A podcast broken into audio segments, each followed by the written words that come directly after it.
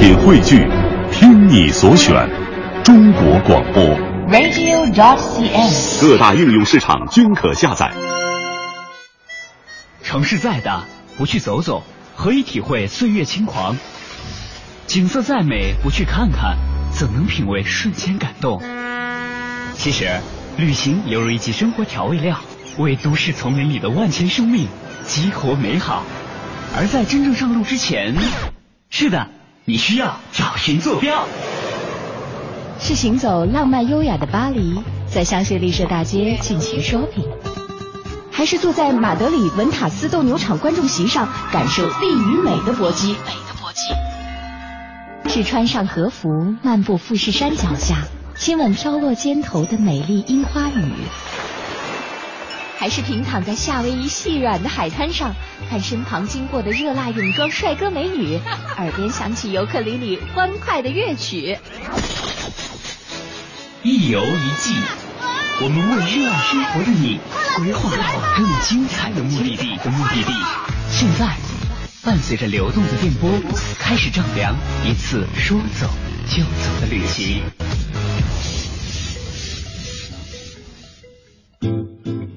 如果说罗马是一座属于历史的城市，那么佛罗伦萨就无疑是一座属于艺术的城市。作为文艺复兴运动重要的发生地之一，在佛罗伦萨，我们的主持人李奇轩又会有着怎样的经历呢？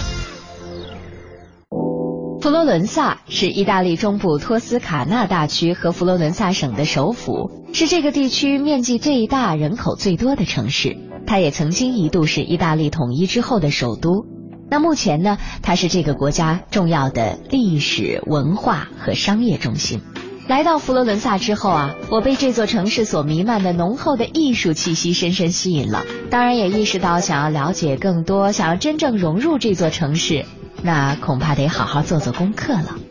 最简单的方式就是打开凡尘工作室的微信，找到一游一季的嘉宾们对于这里的详细介绍。《一星星》第五季之一游一季，采访策划张云远，客座嘉宾李密，苏富比艺术学院研究生，曾于国内顶尖拍卖行市场部工作，曾任国际最大酒店建筑设计事务所 HBA 艺术品顾问，现任北京蓝镜艺术中心总监。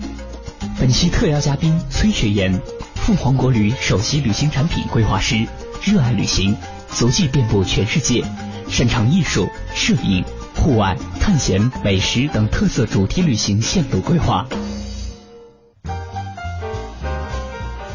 就是佛罗伦萨垄断了欧洲的一段文文化文化的历历史，然后在佛罗伦萨的美第奇又垄断了这个家族，就垄断意大利和垄断了那个文艺复兴那个时代的艺术家，几乎是垄断，包括经济啊，对对，包括经济，因为他们是欧洲最大的银行，思想界也一样，对他。嗯，就是他的那个神秘组织下面垄断了很多思想家们，还有这些绘画家们。那个时候，要是中国的古代人，你要中国那时候都是就是皇上派人写史记和记历史，或者是这些搞文的人、搞思想人就写书嘛。你要想。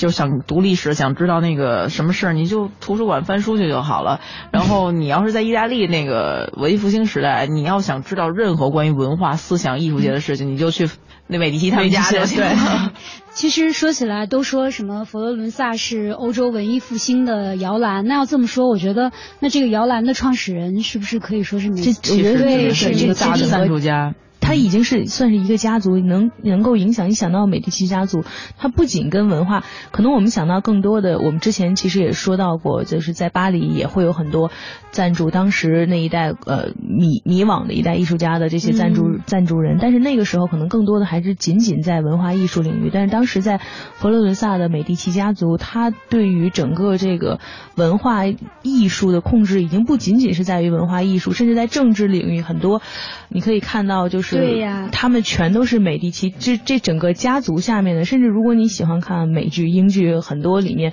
可能涉及到的真正的这个什么幕后的组织的黑手，或者说具有很大控制力的这些神秘人们都是来自于这个美第奇家族的，他们真的是控制了整个那一段其实还是文化这个历史发展还是十五世纪到十八世纪吧，三个十三世纪末开始，他们是出了三位罗马教皇，然后两个法国皇后。皇后，对。而且那个好像米开朗基罗也是十三岁的时候是被这个家族发现就是天赋异禀，嗯。然后资助他。这整个整体经济在那边十三世纪末开始发展，从纺织业基本是纺织业，然后他控制了这个家族崛起之后，从佛罗伦萨一直放大到意大利整个经济的中心，其实在佛罗伦萨，然后他这个家族又统治了怎么说？他这个就是他的家族好像也是托斯卡纳的农民哈。对，其实也不是有什么文化的出身，对对对，纯是商据说是，做药材发药商发财，纯是商人，但是办银行。这这跟人格有关。他们那个美第斯家族几个大的元首都是那种性格非常古怪，然后他们笼络的还不光是那种很传统的，就是说。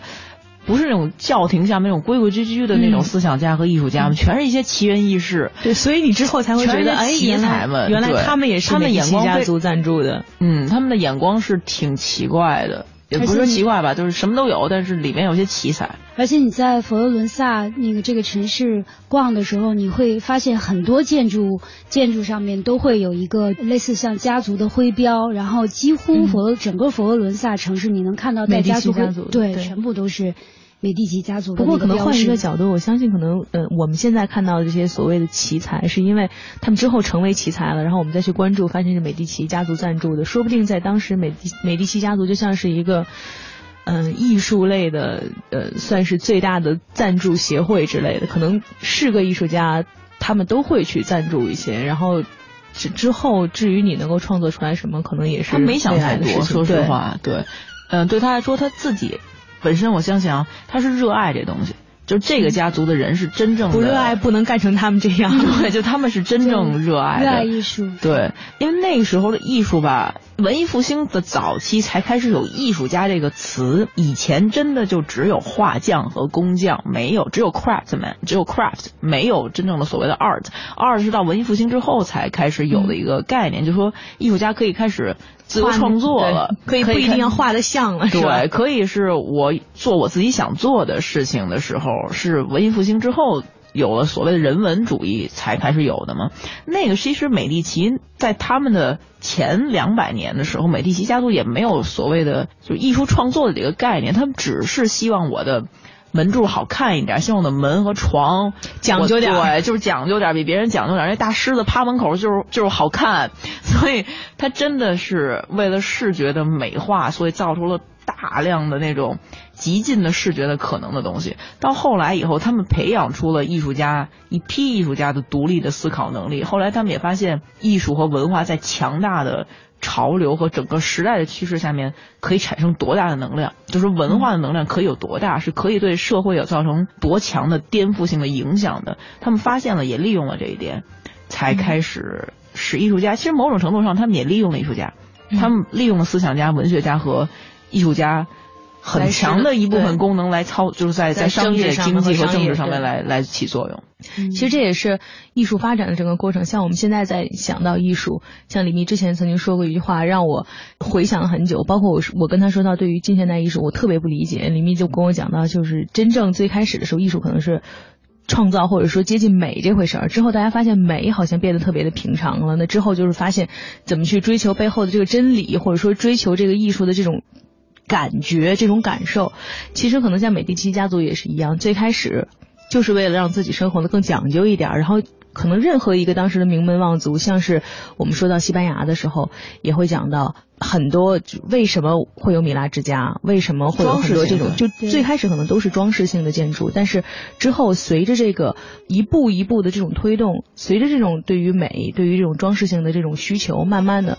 真正会有了艺术文化的这种风格，我相信如果没有这种对于最开始的美的追求，也不会出现所谓的后来的文艺复兴，包括思想的解放啊，包括后面所有所有这些艺术的一步一步的推动。嗯，大家都现在一说文艺复兴，大家总结起来，以前咱们考试的那个要答的点，比如文艺复兴的核心一定是生直接一讲到这个就十分钟之后再来找我人文主义的思想旗帜，然后第二点就是必须是跟宗教神权做斗争，然后其次，但是其实我觉得一直咱们都，我觉得可能这经常是到现在也没有一个就搞技术理论研究人还在讨论一个点，文艺复兴究竟是不是一个？因为一讲到人本，就是人文和人本，实际上落回的点是非常世俗的。就明明艺术和宗教还有思想应该是一个思想性的东西，但是这场文化其实落点是非常世俗的。就但是可能在咱们的知识体系或者咱们某某一类型的知识体系下面吧，不倾向于把这个落为一个世俗的点，但实际上本质上。在我理解啊，就是一个打引号新型的世俗文化，它只不过把世俗高级了。就是对，我觉得那里面，我觉得你说的这个所谓的世俗，应该说的就是针对的是过去的这个宗教，就以宗教为本。也就是说，实际上文艺复兴，我觉得它的可能就是以这个人文的这种艺术和哲学精神，它超越了原来的。以宗教为本的，对，对，可能因为其实宗教讲的，呃，或者是在我这本身就是一个，我就没有把宗教看得多么不世俗，嗯，所以我前前后后觉得它都是都是同样都是世俗文化在不同的形态下的一种演变，一种演变而已。有的人是真的会把曾经是就是宗教那个阶段，或者是强大的天主教阶段，就首先把它定义为一个。神性的一个社会的结构了，但是实际上，我觉得从来一个谈到社会问题的时候，不会有一个什么真正的不世俗的东西。嗯，而且从艺术史上，我觉得文艺复兴它也是一个分水岭。我感觉就是在文艺复兴以前或者是初期的时候，艺术家呢基本上还都是社会的中低层，嗯然后就是我觉得是文艺复兴以后呢，慢慢的是就是越来越多的艺术家就是变为这种。一个是社会地位的提高，另外也就是逐渐的变为贵族阶级。对，以前也是从文艺复兴开始。因为佛罗伦萨城里面都不说，博物馆有四五十座吧，就是到处都是，动不动就是博，是吧？就就特别多的博物馆，动不动就是博物馆。然后那些艺术家的遗址，就这儿又是谁家吧，那儿又是谁家？对。特别多，就动不动就挪两步，就是又这是乔托他们家，这是米开朗基罗他们家，就觉得对对对，你觉得吓得你都迈不开腿，对，但是还好那个城市就是人家的宝藏和就是对文化的那个重新就是保持和解释的角度，还是尽量还原的。你可以看到。真的是，你想从十六世纪到现在五六百年吧，那个状态没有太多的变化。你能清楚的看到哪些艺术家是富有的，哪些艺术家是 穷的。就是比如说那米开朗基罗当年穷的时候有多穷，你就能看到他们家那个。那个后边那个就是后边就是比如说马槽啊，或者是连着其他家养牲口的地儿。这边乔托他们家可能就稍微有钱一点，然后就是哪个是被美第奇他们家包养很多年的，就会更有钱。就是你是能看得出来艺术家之间的身份状态不同，对身份状态和阶级。有让我想到了之前也是曾经来咱们节目做客的一个朋友，呃，林杰曾经说的，他去到佛罗伦萨的时候的感觉。我当时问他，我说你有什么感触？他说你知道吗？我是一个从小学画画的人，我是因为他是学设计，从小学画画。他说，所以佛罗伦萨到了那儿以后，我第一感觉就是身边谁也别跟我说话。吸一口这个城市里面的空气，就觉得啊，我终于来这儿了。可能就像李密说的，你真的放眼望去，然后这个是我曾经临摹过的哪个大师，然后那个是我曾经学过的哪幅画，曾经在这儿。林杰应该直接先直奔大卫像去的吧？嗯，我忘了当时有没有聊到了。他是朝圣去的，他是完全朝圣。他跟我，他跟我好像最喜欢那个城市，好像那时候欧洲我有个印象，那是欧洲最喜欢的城市，因为他其实又符合了这个，就是像崔崔说到这个翡冷翠这个文学的这个这个脉，然后又是从小一个，他跟我说，你要是你要你要感受一下一个从小的时候从画石膏像，然后十几岁开始就每天什么都不干就在画画的一个艺术生，来到佛罗伦萨这样一个城市的感受，包括后面去到了我们待会儿也会说到这个乌菲齐美术馆的时候。他说这种感觉你是无法用言语来给你形容的。你问我说去看什么，我觉得可能到那个城市，真的呼吸一下就有这个答案了。对，我能明白他那种感觉。有的城市必须得，就是你知道，搔首弄姿、涂脂抹粉的，才能有点。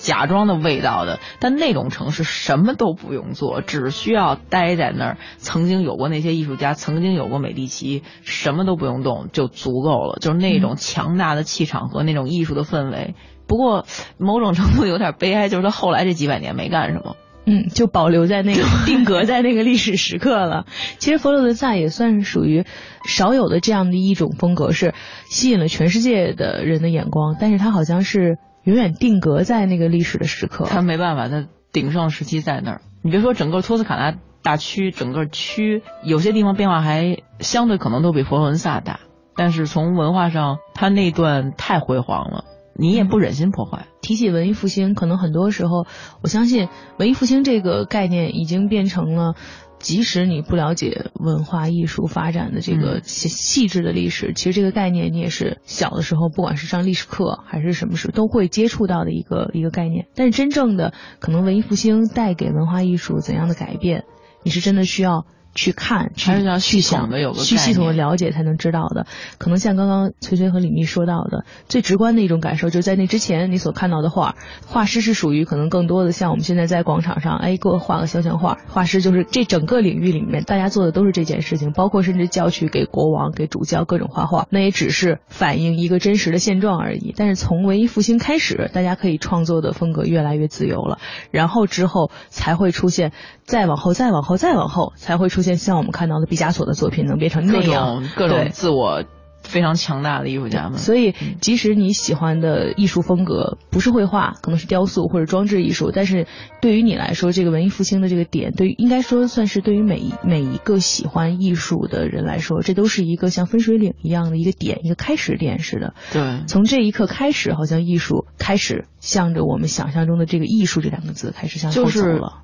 如果艺术史啊，西方艺术史和全球艺术史，大家什么知识都没有，或者是一个你完全不是这个专业的，比如说你是搞航空或者搞什么飞行材料的，嗯，就是你作为一个普通的人，在常识的层面，比如说像我们脑中艺术史的阶段，就会什么罗马、希腊、新古典，然后乱七八糟，就是一个世界哪一个是文艺复兴，然后现代这派那派这派那派，就是恨不得前面是两百年分一个阶段，后边是二十年就分一个阶段，嗯，但是作为一个任何。跟艺术文化相关就无关的人，或者是一个文艺复兴之前和文艺复兴之后，对，就是一八十岁或者是七十岁就没上过学的人，他可能都知道艺术史里面有一段是文艺复兴，然后可能有一段，比如说在比如说在印象派那一段，就是可能这历史在他脑中就分三段，嗯，然后有绝对文艺复兴是跑不了的一段，嗯，然后我觉得文艺复兴是一个。就那个城市，你能想象？因为核心文艺复兴是为了人文嘛，人本就是为了呼唤人性。你能想象进入一个城市，四周弥漫着人文气息，就是就到处都洋溢着剧烈的人在呼唤人性的这种感觉吗？是，其实对我来说是特 overwhelm，就是特过。比如说法国的那种题材是真的纯装饰性。如果你去看巴洛克和洛可时代的东西，它是。就是图案是拼接是几何是造型，它是没有什么特别多的内涵的。但文艺复兴这段吧，特可怕，就是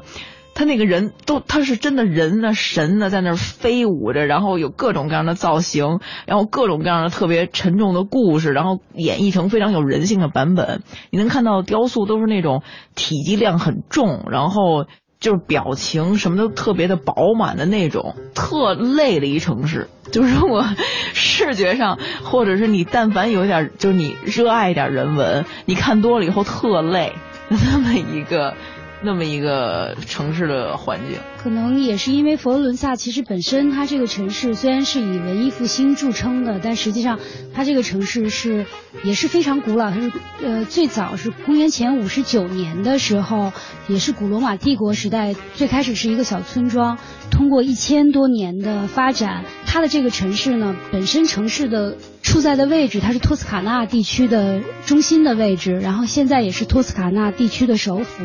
再加上呢，嗯，像你刚才说的，就是美第奇家族，它呢是作为文艺复兴的，就是新艺术的发展，它实际上是否定了中世纪的这种宗教的价值观。所以从他倡导的这个就是这个艺术价值观来说呢，就是以人为本。那这样的话呢，就是他的这个艺术家的生命力比较旺盛，而且他的艺术形态是比较多样的。然后这个城市本身呢是有一条呃河从市中心穿过，分成两部分，所以呢就是它的建筑风格和整个的城市风貌呢，也让这个城市呢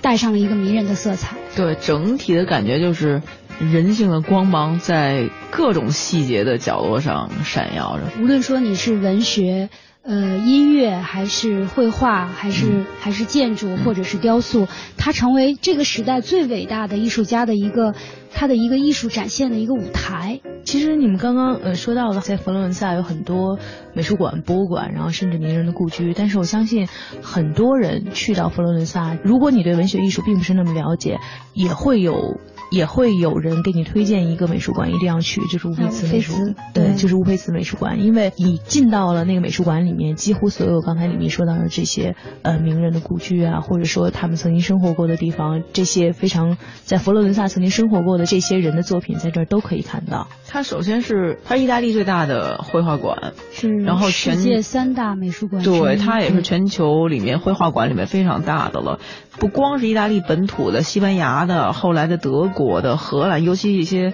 哥特前后期的荷兰的艺术家，都不文艺复兴时代不说了，几乎是非常全的，最好的精品都在那儿。那些大师们，当然，他绝大部分都是美第奇家族的贡献。然后那些大型的雕塑，然后各种装饰性的东西都直接搬到那儿。他应该以前就是美第奇家族的，就那个。它是官邸，以前是对，就是官邸的一块儿，一部分。呃，办公和待客用的场所，对，所以就大家能想象当时那个家族会庞大和鼎盛到一个什么样的，这个是非常大的。他们的这个宫殿是用了大概二十多年的时间才盖成的。嗯，然后整个过程中，主要是那个细节的不可思议的程度，就是。那个讲究，就是 说本身那个说是美第奇为了家里讲究一点养了这么多艺术家，但是他那个讲究的程度绝对超乎你想象，是那种怎么说呀？你会觉得。就是你会对我来说有一个时刻，就因为太也不是审美疲劳，有些地方是东西都长得一样，你会审审美疲劳。那个地方是你真的会挺累的，因为你承受不太住。你会觉得本身严肃的艺术、严肃的文学来这个世界是为了，可能是为了我们人类文化捋清思路来帮我忙的。你会觉得有些地方它太密集的时候就是来添乱的，太过了就会就是吸收不住，就吸收不进去了那种感觉。文艺复兴对我来说是一个太密集的一个历史的阶段，然后到现在你再来看的时候，我不确定有多少的艺术家，比如说你能在那看到波提切利那么多好作品，我始终怀疑为什么某一幅是那个最好的，所谓的那个代表作，然后比如说一个达芬奇有那么多的好作品，米开朗基罗哪个雕塑都不差，哪个是究竟最好的？就当你在那看了一。就是一天或者看了一段时间以后，对你就会非常的，你就会产生特别多特别多的问题了，就已经不是一个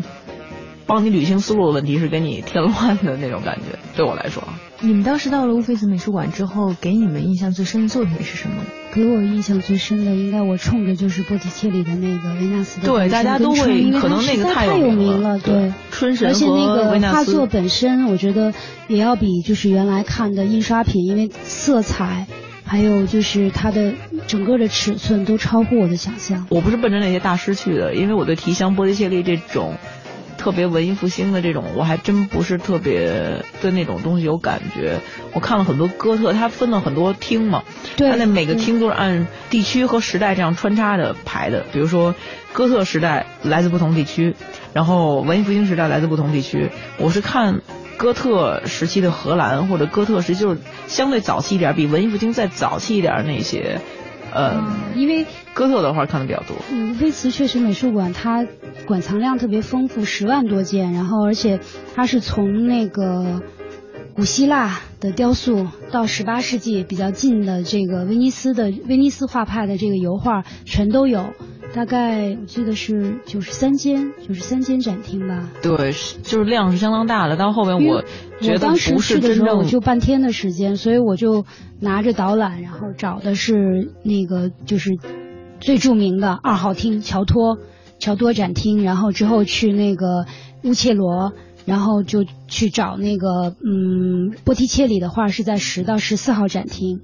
看他的春和维纳斯的诞生。看来啊，无论是了解欧洲通史还是西方艺术史，都不可能忽略掉美第奇家族。美第奇家族是从十四世纪的时候在银行业起家的，随后他们凭借着迅速扩张的财富、权力，甚至激情，把佛罗伦萨这座城市打造成了欧洲中世纪的政治、经济、文化和艺术中心。甚至可以说啊，是美第奇家族有力的推动了意大利的文艺复兴，把思想和艺术的光芒带给了整个世界。在佛罗伦萨的街道上行走着，想象着这个城市在黄金时代所发生的那些故事，我深深的陷入了对于历史的回忆和思考之中。Mr. Worldwide to infinity. You know the roof on fire. We go boogie, oogie, oogie, jiggle, wiggle, and dance like the roof on fire. We go drink drinks and take shots until we fall out like the roof on fire. Now, baby, get my booty naked, take off all your clothes and light the roof on fire. Tell her, tell her, baby, baby, baby, baby, baby, baby, baby, baby, baby, baby, I'm on fire. I tell her, baby, baby, baby, baby, baby, baby, baby, baby, baby, baby, I'm a fireball.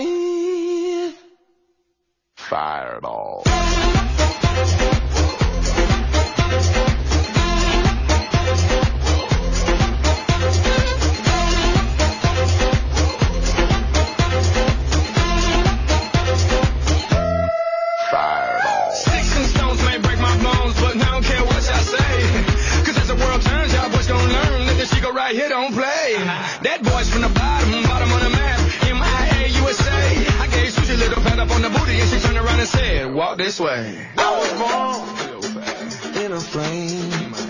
Mama said that every word was on my name. I'm the best you've ever had. If you think I'm burning out, I never am. I'm on fire. I'm on fire. I'm on fire. 真正的旅行不在乎时间的流逝，离开熟悉的地方，去探索陌生的风景，体验未曾有过的人生。走过的每一个地方，遇到的每一个人，都将成为一段不可替代的记忆。一游一季，只属于你。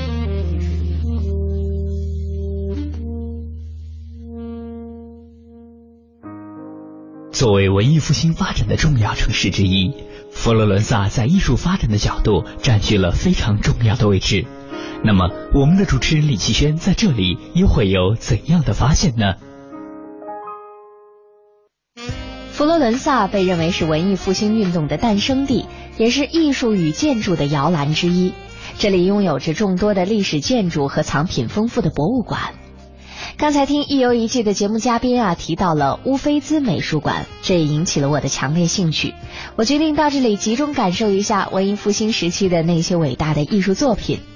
那这里究竟陈列了哪些著名的作品呢？还是先来听听嘉宾们的介绍。《易筋经》第五季之一游一季，采访策划张云远，客座嘉宾李密，本期特邀嘉宾崔学言。对我来说吧，就我专业符号，然后我看很多早期的那个哥特和荷兰的作品，你能看出来清楚的哪些符号，呃，对应着什么样的神的职位，然后什么样的文化的含义，演变到文艺复兴的时候，被所谓的文艺复兴的时候那些。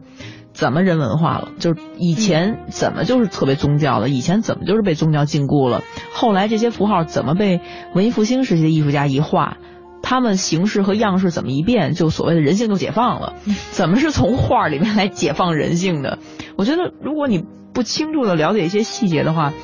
你不明白所谓的人文主义和就是文艺复兴究竟来自于哪儿，那种强烈的所谓的人性的解放，在画面上面都是都是哪儿？如果你要通过，比如我建议大家如果去看的话啊，真的先按着时间来走，先看一看以前的被禁锢的时期和。宗教洗脑的时期是怎么画？和之后的对是吧宗教想给人洗脑和政权想给人洗脑的时候是怎么画画的？然后这个艺术家和有钱人们想打倒宗教对思想的统治的时候是怎么画这个人体？怎么画画的？你就能清楚的分别出所谓的人性解放在哪儿了。不过中间我有一幅画有个印象，就是因为提香波提切利太美了，就是他画的那肯定是人性，神不可能是。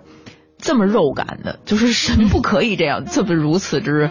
就是那种美，就是世俗的那种美。它那个光线，那个皮肤的光泽，什么是绝对不允许那么肉欲的。有一个过渡，因为米开朗基罗在文艺复兴里面的角色是一个特别硬朗的、特别爷们儿的一个角色。所有那些其他的文艺复兴大师画的东西都特别媚，就是大家已经觉得罗马的东西开始俗了，已经没有希腊东西那么神神圣、那么纯洁了。到了文艺复兴的时候，我觉得那个就是那个媚和那个粉，就是肉感的那种气息，对，特别的强烈。但是就是真的，米开朗基罗是一特爷们儿的一个角色。然后他有一张画吧，也算是挺有名的，因为大家都知道米开朗基罗是雕塑取胜的，就是去到无论是佛罗伦萨还是去大的美术馆，都是去看他的大的。特别有气势的雕塑，但是他有一幅画，一个早期的木板画，很有印象，我看了很久。它介于呃文艺复兴早期和文艺复兴的巅峰时期，无论是就米开朗基罗个人来讲，还是就这个整个的艺术史的这个阶段的过渡来讲，特别有意艺术的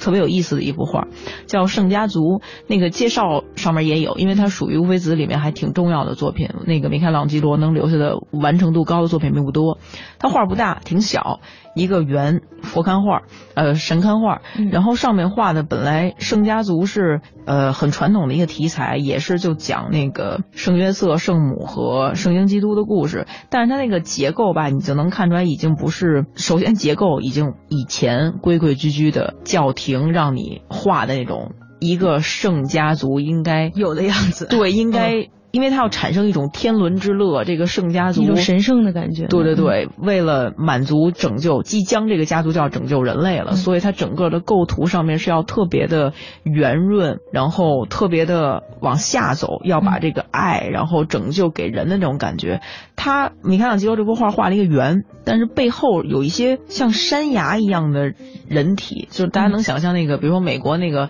雕着总统头像那个山吧，山，他就当然不是那个形象。在大家想象中，就是后边的背景是几个人体罗列在那儿，然后人体的颜色肤色偏深，接近那种。山体那种感觉，那种赭石是那种哑光的，没有那么肉感强的那种棕灰色，像大地色系一样的人体。然后背景它排列的特别的平整，就跟那个人人体造型组成了一座山一样。嗯。然后在画面的前景的时候，已经比较超前的那种视觉的构图了，已经不是那种传统的透视里面画了圣家族这几个角色，然后人都是特朴实的，穿那种衣饰都没有。特别强的那种，特别富贵的那种感觉没有，是一个特别朴素，但是特别耐人寻味的那么一个，而且超越他当时的时间。这幅画如果再往后一段时期放，再往更前卫的文艺复兴了之后，或者是打破文艺复兴传统的画，我觉得再放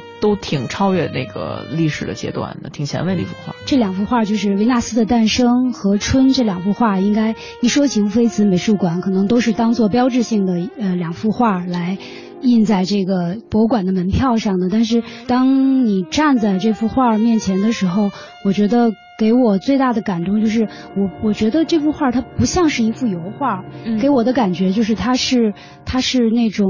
是一种水彩画的感觉。后来我查了一下一下资料，就是因为。对对对，因为那个波提切利他等于是没有用那种传统的油画技法，他是用的是传统的叫淡彩画法，它是就是那种半透明的那种淡青，干了以后，这样的话呢，它那个整个的颜色呢是那种半透明的，更接近于就是春天春暖花开，然后和风吹来，然后鲜花在白色的大地上逐渐盛开的这种感觉。他这幅画呢，虽然它不是宗教题材，但是呢，应该是源于。古罗马神话吧，神话罗马神话神话故事的一个场景。但是我觉得就是它还是多多少少也沿袭了一些过去的这个就是宗教化的这种传统，包括就是环绕这个爱与美之神，因为它中间也是维纳斯嘛。对这些所有的植物呢，它形成了一个自然的这种拱形，因为原来的那个就是画这种圣母啊，就是它背后都会有一个类似像这种呃圣灵环绕的那种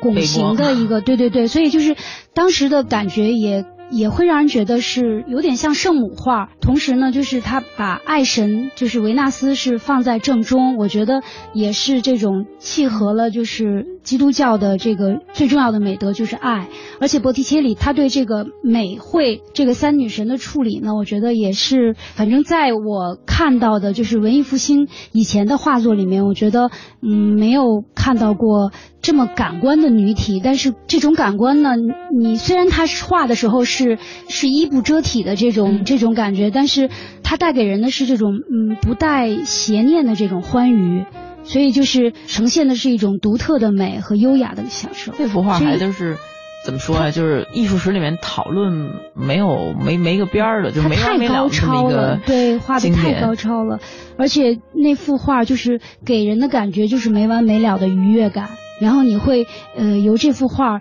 你会联想到很多和美和爱相关的东西。可能是一幅春回大地的一幅画，但是，嗯，你会联想到爱情，你会联想到很多很多就是和美相关的事物。嗯，那个这幅画本来应该是美第奇给自己家的别墅，因为那很大，那幅画是给别墅的墙面画的。对，非常，它嗯超乎我的想象，是整整一面墙，对。对，这个本身就是技术上面有难度，到鼎盛时期的文艺复兴的艺术家们都能驾驭这种超级大的体量的作品。但是那幅画，刚才崔老师说到一个呃点，对，其实这应该提一下，就是淡彩这种材料是相当特殊的，嗯，属于早期，就我们属于叫在专业里面叫古典材料，呃，只几乎在文艺复兴之后。油料开始产生之后，因为淡彩的成本相当高，那个时候真的是只有呃教廷或者是大的赞助家才能用得起。画画本身就是一个、创作艺术，本身就是一个很贵，的真的就是一个很贵的事儿。尤其那个时候，淡彩的不同的颜色的稀有量是相当贵的。为什么就就是如果大家能看到那个进入到殿堂级，就是大家可以在就同样是比如说同样是红颜色，或者是同样是。呃，蓝颜色、紫颜色，大家能在宫殿里面找到的作品的颜色和一个普通的美术馆，就不用说平民都不说啊，没就没有画这事儿。你在普通级别的美术馆里面见到的相似题材的作品，或者甚至同一个艺术家在不同的赞助环境下面做出来的作品，完成度和色彩的呈现度是极其极其的不一样的。这是。在古典时期，特别严重的牵扯到材料的成本的问题。淡彩就是拿不同的颜料和蛋清去调，为了保存好那个色彩，最后外面有这个油嘛，所以它会留下那些特别的稀薄的一层，充斥了就是给我觉得是水彩画对的那种色泽的那种感觉，是因为它来保护里面的画的颜料、矿物质和不同的材质的本身，嗯因为好多颜料来自于。比如说紫色，极贵的紫色是来自一种就是海底很很陈年的那种贝壳，是会有提炼的非常非常几万个贝壳提炼成几克这种紫色，然后蓝色、红色，红色都是当年在西班牙产区的那种矿物质的红土，所以有些材料是非常非常的昂贵的。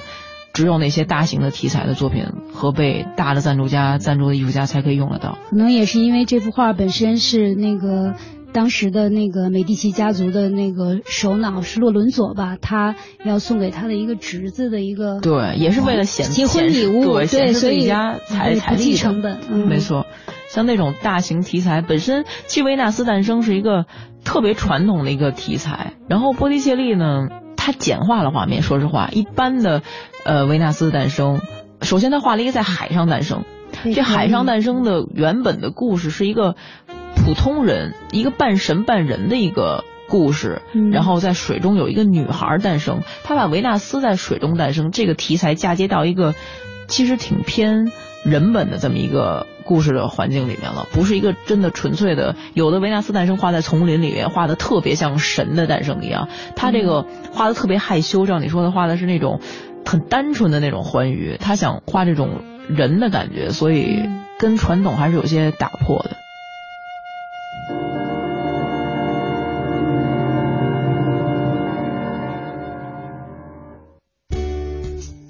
从乌菲兹美术馆出来，站在靠着河边的拱门往回看，我不禁感叹这里并没有卢浮宫那样的华丽气派。如果不是看地图啊，甚至很容易错过。可是谁又曾想到，就是这样一条看起来朴朴素素的长廊，却收藏着众多文艺复兴时期的伟大作品，而这正符合了佛罗伦萨这座城市的气质，不那么张扬，却又有着厚重的谈资。那接下来。他又会给我带来什么样的惊喜呢？明天我们继续去发现吧。